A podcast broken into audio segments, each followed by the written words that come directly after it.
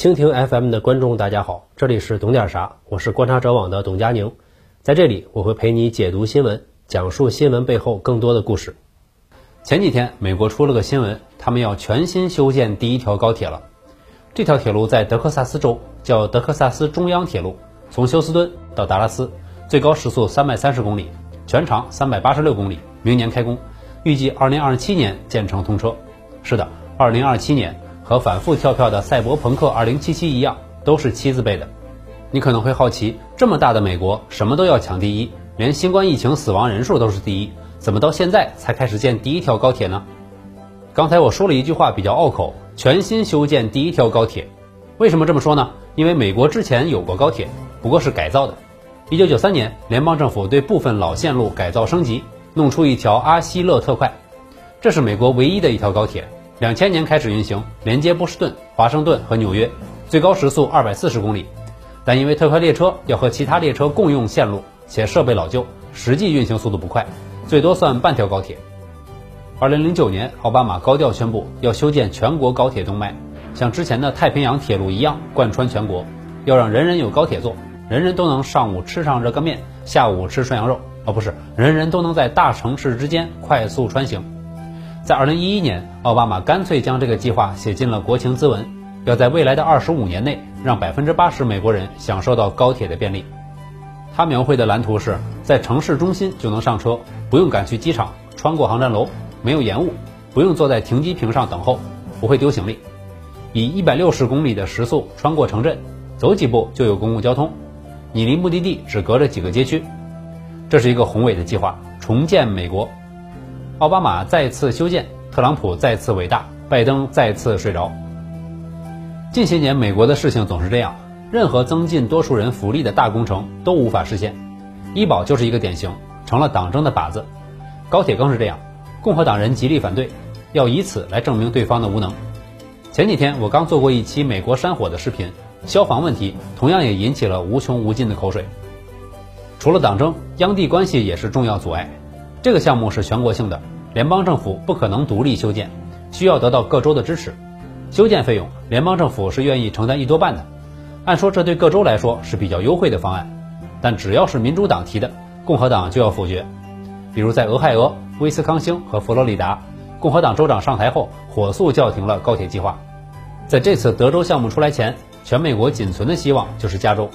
加州可能是美国最看重环保的地方，大面积的山林，消防部门想砍一些树作为防火带，环保组织马上就出来抗议。施瓦辛格当过七年州长。虽然他酷爱大排量豪车，喜欢私人飞机，但他知道他是个好环保主义者。修建高铁也是他提出的，重要的理由之一就是环保。他计划修建的是从洛杉矶到旧金山，将两地的通行时间从九小时缩短到两个半小时。二零一一年他离任后，民主党的杰里布朗接任，他继承了施瓦辛格的壮志，将高铁计划纳入竞选承诺中，大力推动高铁项目。访问中国时，布朗特意坐了从南京到北京的高铁，先替加州人民过把瘾，顺便学习先进经验。加州高铁网络规划的 PPT 里，高铁线路长达一千三百公里，时速三百五十公里。和奥巴马的计划一样，加州的项目也面临很多问题，最直观的就是财政。二零零八年，加州高铁预算是三百三十亿美元，到了二零一八年，这个数字飙升到七百七十三亿，并且还在不断增加。时代周刊说，这是美国现代历史里规模最大、耗资最多的公共工程。一方面，成本超支、工期延误、监管缺失，部分路段施工难度大，业主和纳税人起诉频繁；另一方面，共和党人还在议会里搞小动作，想方设法克扣。加州高铁计划战线拉得很长，消耗很大，补给还跟不上，成为当代著名的超大型烂尾工程。到了2019年2月，州长纽森宣布缩短从旧金山到洛杉矶的线路。只保留中央谷地的一小段，原因是开销太大，工期太长，不够透明。这样弄下来，加州高铁已然意义不大，保留的一小段更像是最后的遮羞布。特朗普得知后，八百里加急推特，要求加州退还联邦拨款。纽森也推特回复没门，于是双方陷入新一轮口角。今年受疫情影响，中央谷地这一段也进展缓慢，情况堪忧。许多人已经开始期盼拜登上台后拨款续命。加州高铁名存实亡，不只是高铁。近些年一提到美国的基础建设，我们就会想到波士顿隧道工程，这个全长只有十多公里的项目，一九九一年开工，二零零七年才完成，被戏称为“永恒之绝”。还有西部废弃的老旧公路，能直接当末日片的场景。为什么这么大的漂亮国基建能力这么差？美国发达的铁路交通是怎么建起来的呢？历史上，美国曾是基建狂魔一代目，公共交通界的 Old Money，战绩彪炳。美国铁路有许多世界之最，里程最长，规模最大。十九世纪三十年代开始起步，到南北战争前夕，总长度已经接近五万公里，超过世界上其他国家的总和。十九世纪五十年代开始进入了疯狂扩张阶段，到二十世纪二十年代，铁路里程达到四十万公里，至今没有国家能超过。后来，美国铁路经历了长时间的衰落期，大量的老旧铁路被拆除。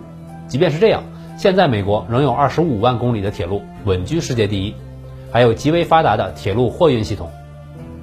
美国铁路的发展有多重动因：西进运动、淘金热潮、南北战争、工业革命。十九世纪初，美国人信奉天命昭昭，认为美国人向外扩张是命中注定的。在这样的自我麻醉下，美国先贤们连抢带骗。到五十年代，现代美国本土雏形已经形成。西部新领土幅员辽阔，资源丰富，亟待开发。这时，美国就像一节电线，经济发展使得人们迫切地想一路向西，增加了电压。南北战争把快断掉的电线接上了，工业革命提供了技术新动能，就像是电源，所有的条件都具备，电流开始流动了，但还缺少好的导电材质，东西部交流效率很低。铁路出现之前，美国主要交通方式是运河与公路隧道，蒸汽船曾经风靡一时，但水运有诸多限制条件，且国营运河严重亏损，管理混乱，无法跟上西进运动的狂热幻想。公路使用驼马和大篷车。运量少，速度慢不说，还容易被原住民蹲草。总之，电阻都太大。相比之下，铁路运量大，速度快，安全，限制条件少，就是美利坚电线所需的优质铜丝，自然而然的成为了首要选择。早期美国铁路是私人投资、政府援助的模式，先由私人财团出资建立私营铁路公司，公司一手从民间集资发行债券和铁路股票，一手搞工程建设。按理说，像修铁路这种大型基建事业，投入大、盈利低、回报周期长，正经私企谁干这个呀？但是公营运河又让民众受尽了苦头，那怎么办呢？很简单，私人企业去做，政府补贴。政府的援助主要有两方面，首先是技术方面，私营公司都是草台班子，那就让专业的来，由美国陆军派出人员帮助勘测、设计路线。仅在1835年前。联邦政府就对至少二十条铁路进行了勘测援助，其次是经济支持，给铁路公司免税、减税，提供直接的贷款，贷款数额根据线路的地理条件决定，还颁发特许证，提供特殊信贷条件。重头戏是赠予土地，一八五零年前联邦就开始送土地，一八五零年国会通过了土地赠与法，正式开始了对铁路建设的土地援助计划。怎么个援助法呢？和南北战争时宅地法很像。只要你满足一定条件，就直接送地皮，很实在，很有效。拿1862年的太平洋铁路法来说，联合太平洋公司和中央太平洋公司修的每一段铁路都能直接获得宽度为400英尺、合计122米的路权，而且还附送两侧各五平方英里的公共地块，换算一下是13平方公里。这已经很慷慨了，但是后来的数字经常是这个的两倍。有些时候，铁路公司还能获得周边地区的资源开采权。在这样疯狂的赠地政策下，铁路公司迅速拥有了大量土地。从1850年到1871年，联邦政府送出了71万平方公里的土地，其中53万平方公里的土地进了铁路投资者的口袋。前一个数据相当于二战时德占法国本土面积，其实就是整个法国；后一个数据也超过我国四川省的面积。反正我们美利坚人刚刚赶走墨西哥匪帮，又从印第安人手中解放了不少领土，咱们不差地。从古至今，土地一向是人类社会中重要的生产资料。赠予的土地不仅能用来建大豪斯，而且还能玩更多花样，如勒索沿线城镇、土地质押融资、向移民高价抛售等等。各铁路公司纷纷成立土地公司，赚得盆满钵满。比如北太平洋公司靠土地收入狂赚1.36亿美元。是建设成本的两倍以上，投资者们可能不太有兴致修铁路，但是借着修铁路的名义拿地圈钱的胆子还是有的，而且很大。在那个时代，修更多的铁路，获得更多的补贴和土地，成为质朴无华的财富密码，刺激了镀金时代里铁路的狂飙突进。一八六九年五月，中央太平洋铁路竣工，它贯穿了美国大陆，从萨克拉门托到奥马哈，全长三千多公里。现代美国人赋予了这条铁路许多意象，有人将它视为现代美国的象征或经济腾飞的起点，同时它也是美国强大基建能力的体现，是基建老大哥王冠上的明珠。之后二十年间，四条横贯大陆的铁路相继修建，构建出了完整的铁路网，哥伦比亚女神终于抵达终点。当然，我们必须认识到，美国铁路的发展不仅是洋基公子哥开发西部的光辉叙事。不仅是镀金时代繁荣与扩张的赞歌，也不仅是西部文学中落日、牛仔、火车的浪漫情调。美国铁路的背后是无数华工的鲜血与汗水，是印第安人眼泪的踪迹，是西部农民被欺骗压榨的惨剧。这是一点都不光辉、繁荣和浪漫的，这是种族主义、扩张主义与帝国主义的。有空的话，我们可以聊一聊他们的故事。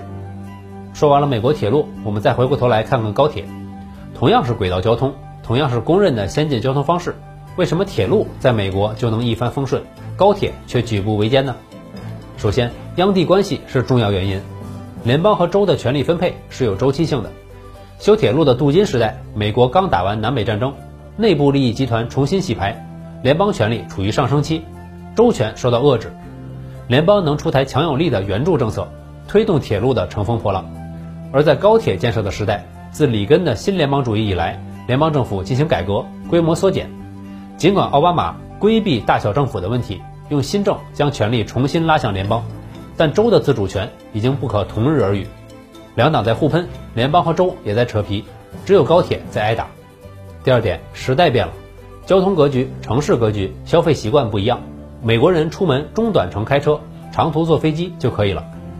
二战前，美国的铁路交通发展迅猛；二战后，政府大力发展公路与汽车。以1956年联邦资助公路法案为代表，庞大的高速公路网逐渐成型，改变了人们的出行习惯，也塑造了城市模式。城市布局较为分散，人们普遍住在郊区，开车去城里上班，汽车文化盛行。而在长途，美国的廉价航空已经十分发达，高铁项目只能在中距离打出优势，很讲究选线，要考虑距离和两端城市情况，还要打出环保牌吸引支持。前几次选线都是中距离线路。这次的休斯敦到达拉斯也只有不到四百公里。第三点，征地问题。曾经土地是推动铁路发展的原动力，而如今同一片土地却成为高铁的拦路虎。